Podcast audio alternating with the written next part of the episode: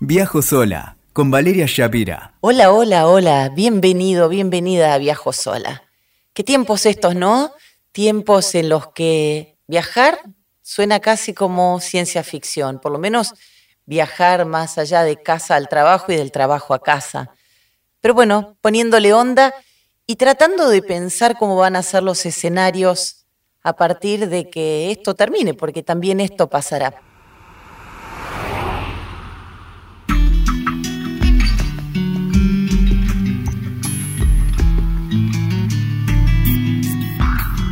Me acompaña Gustavo Gaona de la Cámara del Transporte de Larga Distancia, de la CELADI. Gustavo, ¿cómo te va? Bien, bien, bien lo decís vos. Eh, un momento extraño, una situación particular.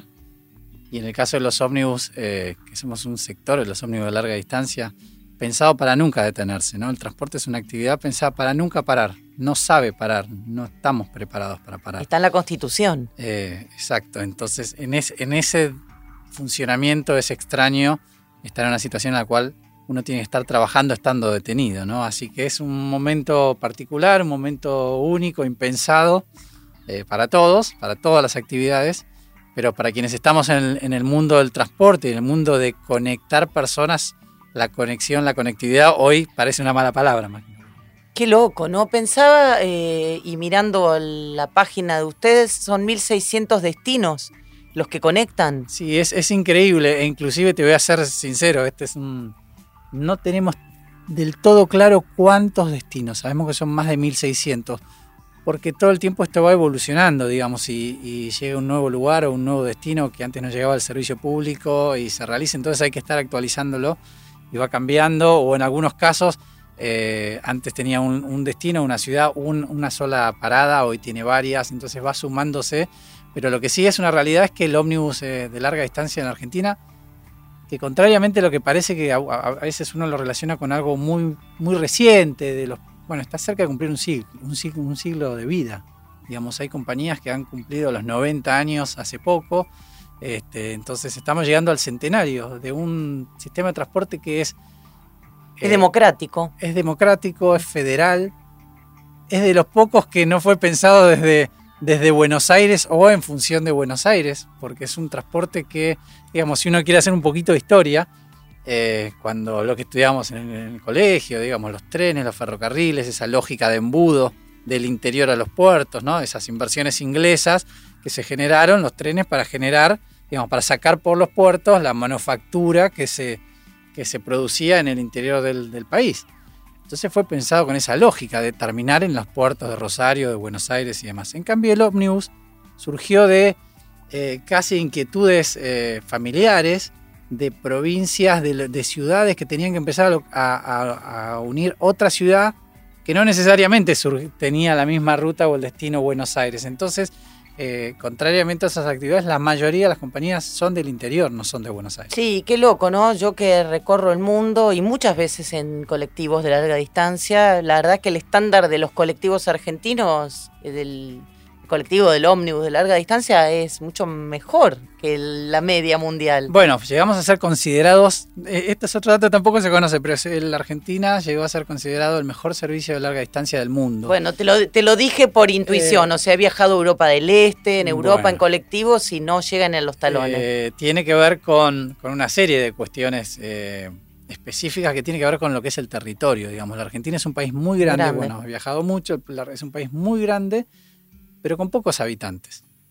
Entonces, eh, hoy en día, digamos, cuando se habla de, mayor conectividad, mayor conectividad aérea, cuando uno habla cuántos, cuántos aeropuertos conecta comercialmente la Argentina, es decir, cuánto, bueno, el, avión llega a unos 45 destinos en la Argentina. Entonces, para tenerla realmente conectado, necesitas otro medio. Y el ferrocarril, que fue históricamente un medio muy utilizado, lógicamente, eh, y que después por cuestiones políticas se decidió su descontinuación.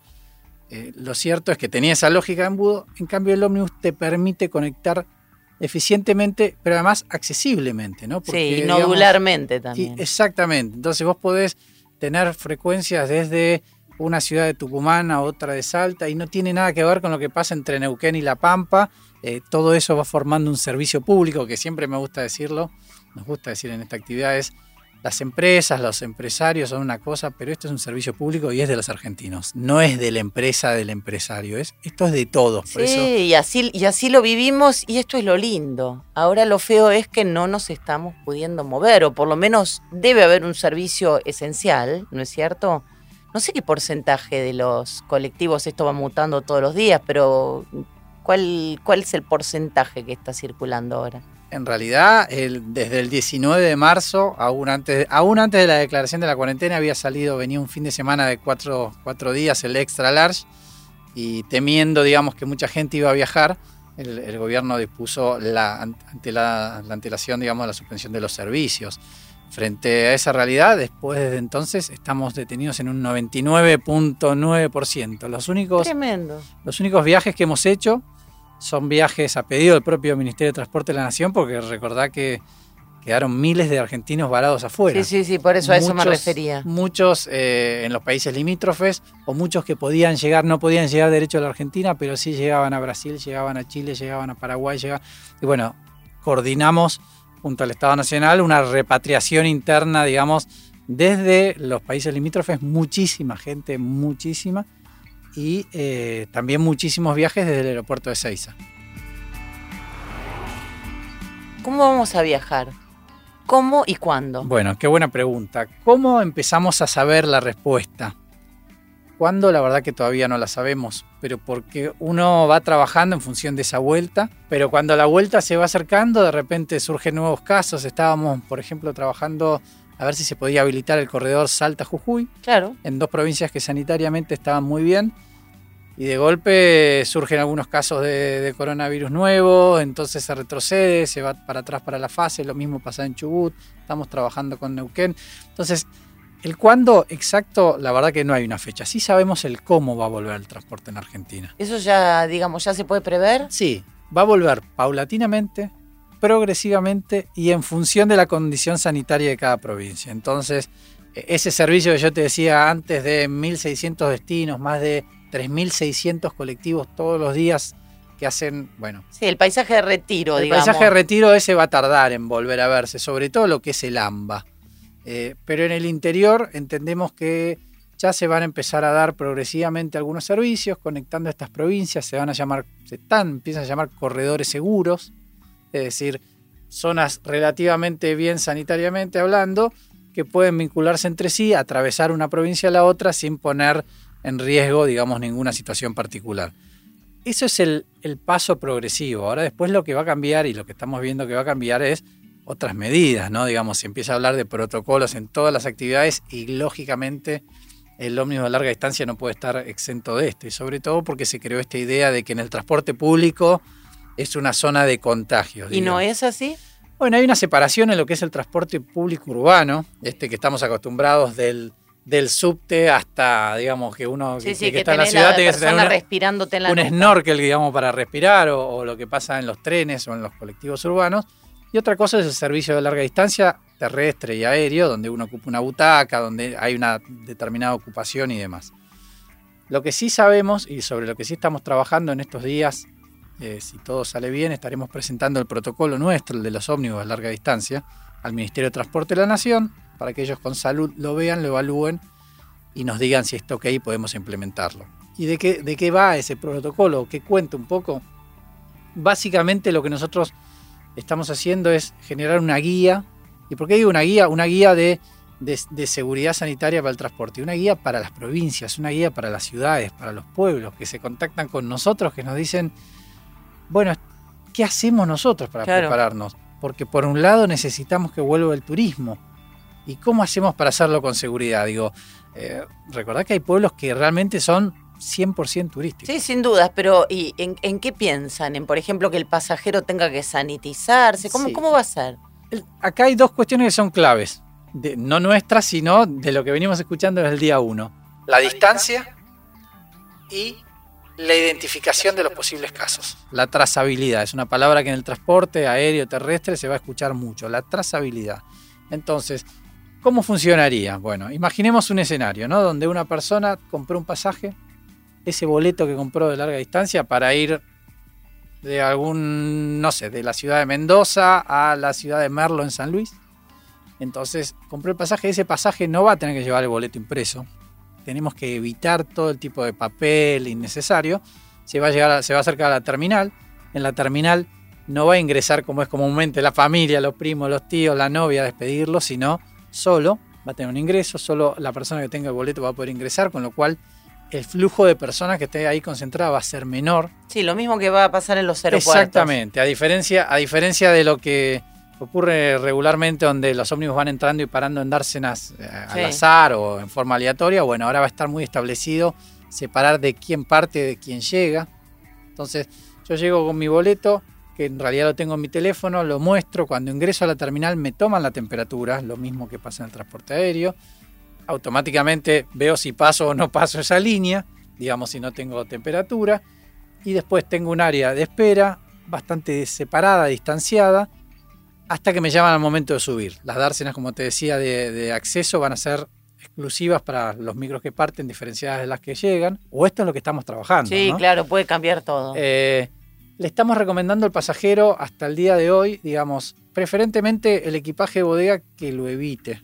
Preferimos tener un poquito más de tolerancia con el, con el de mano a bordo y no que vaya a la zona de bodegas, le, se la, entre en contacto con una persona para que le suba el equipaje y demás. Ujú. Inclusive ahí se ponían unos marbetes. Sí. Estamos viendo que directamente la persona tenga traiga ya rotulado desde su casa nombre, apellido y el número del DNI. El marbete era por un tema de drogas, de El rastro marbete de es un drogas. tema de seguridad, exacto, Sí. pero tenemos que tener esa identificación, pero estamos viendo de que no sea que una persona tiene que estar poniendo ese marbete, es decir, minimizar los contactos.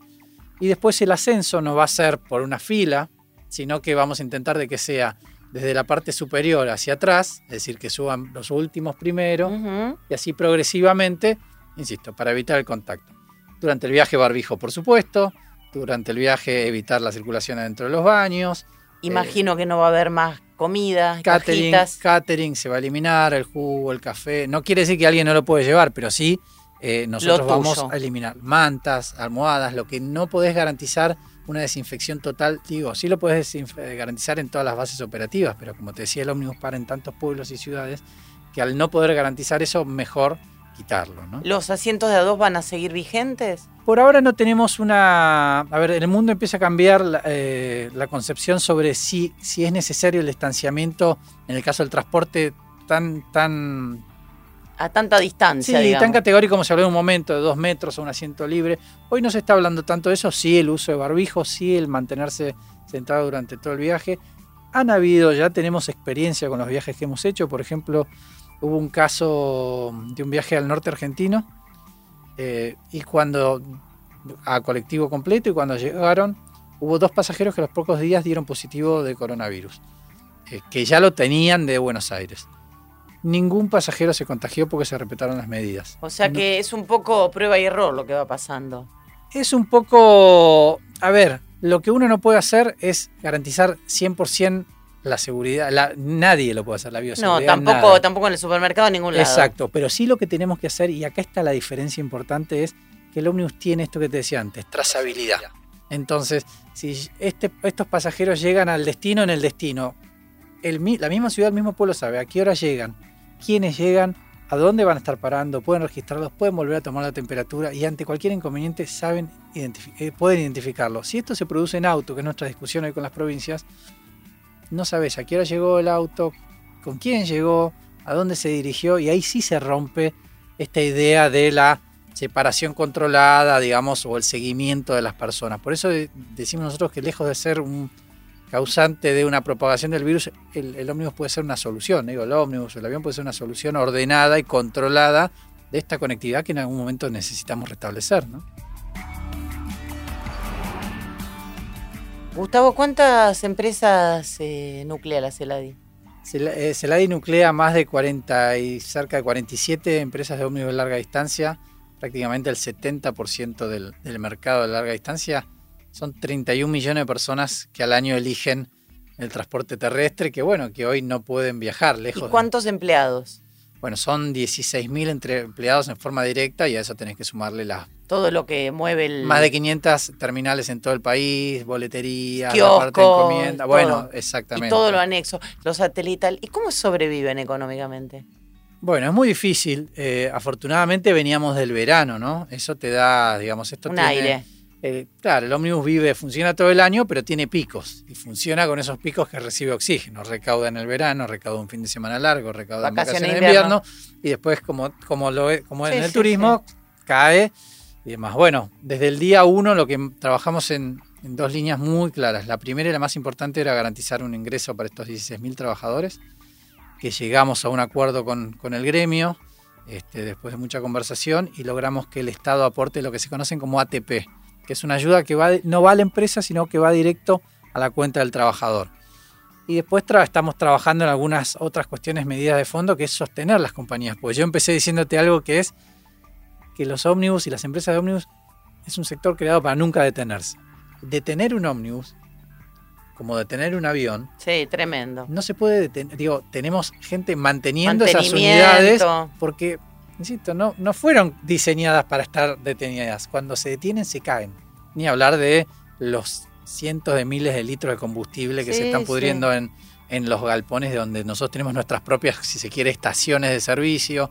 Entonces, eh, es muy difícil y bueno, trabajamos, creo que no hemos dejado de hablar con nadie, digamos. Trabajamos con el Ministerio de Transporte, pero también hemos tenido um, y estamos trabajando mucho con el Ministerio de Turismo, buscando alternativas con los ministros, con las provincias, porque vuelvo a lo que dije antes, eh, por fuera de la empresa, del empresario, que son empresarios argentinos, que son empresas argentinas, empresas familiares, pero si uno se quiere correr de eso y creer, bueno, ese no es mi problema, bueno, es el problema de todos porque es un servicio público. Pero claro, y atrás del micro hay personas. eh, estoy yo que quiero ver a mis amigos en Exacto. Rosario, el que quiere ver a su papá en. San Luis, el que tiene un familiar enfermo y quiere ir a. Ushuaia o lo que fuere, ¿no? Para que te des una idea, eh, el ómnibus de larga distancia, que tiene gratuidad en lo que son pasajes, por ejemplo, por ejemplo para trasplantados y Sí, sí, discapacitados, eh, el año pasado se entregaron un millón y medio de pasajes gratuitos. Es decir, que estos no los conseguís en el transporte aéreo ni, ni demás. Entonces, mirá lo fundamental que es hasta desde el lado social. Digo, después tenés el No, turismo, sí. por supuesto, que es la parte más linda y más recreativa. Y además hay otra cosa que por eso te he preguntado lo económico, digo, comparando también con otros lugares del mundo, el, el colectivo argentino es mucho más barato.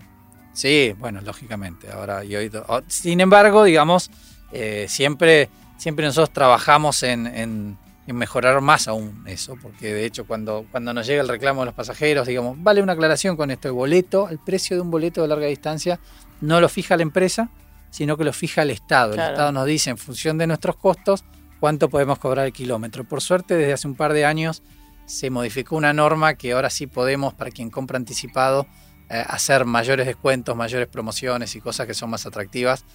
Y que bueno, que las, seguíamos, las, las estamos trabajando, las seguimos trabajando porque en algún momento hay que volver. Y lejos de ser, digamos, pensar únicamente nosotros, nosotros pensamos en, en el ómnibus como el motor que ayuda a esta recuperación, ¿no? Como el- la sangre que, que corre, que corre Que por las venas de toda la. Argentina. Sí, ¿no? un, día, un día hicimos un mapa de, del recorrido de las empresas y se digamos, eran tantas las empresas, tantos los recorridos que es imposible en un Como mapa. eh, son miles de líneas que se superponen unas con otras, es realmente impresionante. A veces decimos que es un, puede ser un eslogan de este sector, pero que el cartero llega los miércoles, el médico cada dos semanas, el ómnibus todos los días. Esa es un poco la lógica en muchos, en muchos pueblos donde, donde está el, la plaza, la iglesia y la boletería o la terminal improvisada, pero bueno, es donde se detiene el, el bus que en su, antes traía los diarios, hoy sigue trayendo muchas cosas. Yo que llegué a odiar el rosarino por tomarlo todos los fines de semana, no veo la hora de subirme a uno para poder ir a casa. Así que bueno, ¿cuándo, ¿cuándo volveremos? Esperemos que pronto, y, y esto es, es muy importante, esto que vos decís. Vos sabés que alguna vez nos pasó en, un- en una ciudad, en un pueblo, que nos decían, eh, pero che, nada más llega el ómnibus, somos, somos rehenes del ómnibus, no tenemos otro medio de transporte. Y nosotros le decíamos, miren, no son rehenes, somos los únicos que llegamos, pero no se enojen con nosotros, enójense con los que Enójense no van. con, claro, con los Nosotros que no van. somos los que van. Y a veces cuando uno no lo tiene, eh, lo extraña. Así que esperemos que pronto. Nosotros, eh, así como te decía, aunque, aunque estamos detenidos, estamos trabajando incansablemente para volver lo antes posible, en forma progresiva. ¿Tenés idea cuándo arrancaría? Esperamos, y Sí, perdón sí, por el sí, silencio, pero esperamos que, que en los próximos 30 días poder tener algunas Algo líneas, funcionando. insisto, en el interior del país, Buenos Aires y AMBA hay que esperar un poco más. Hay que esperar cómo evoluciona esto. Estamos en una situación Estamos en pleno, compleja, en pleno lío. en pleno lío. Pero en el interior seguramente que pronto. Nosotros estamos haciendo toda la tarea y, y- y escuchamos a los miles de personas que nos escriben por día que nos hacen la misma pregunta. ¿Cuándo van a volver? Gracias. Ojalá podamos estar a bordo de un bondi pronto. Ojalá que sí.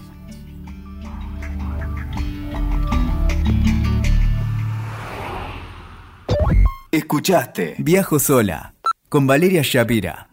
WeToker. Sumamos las partes.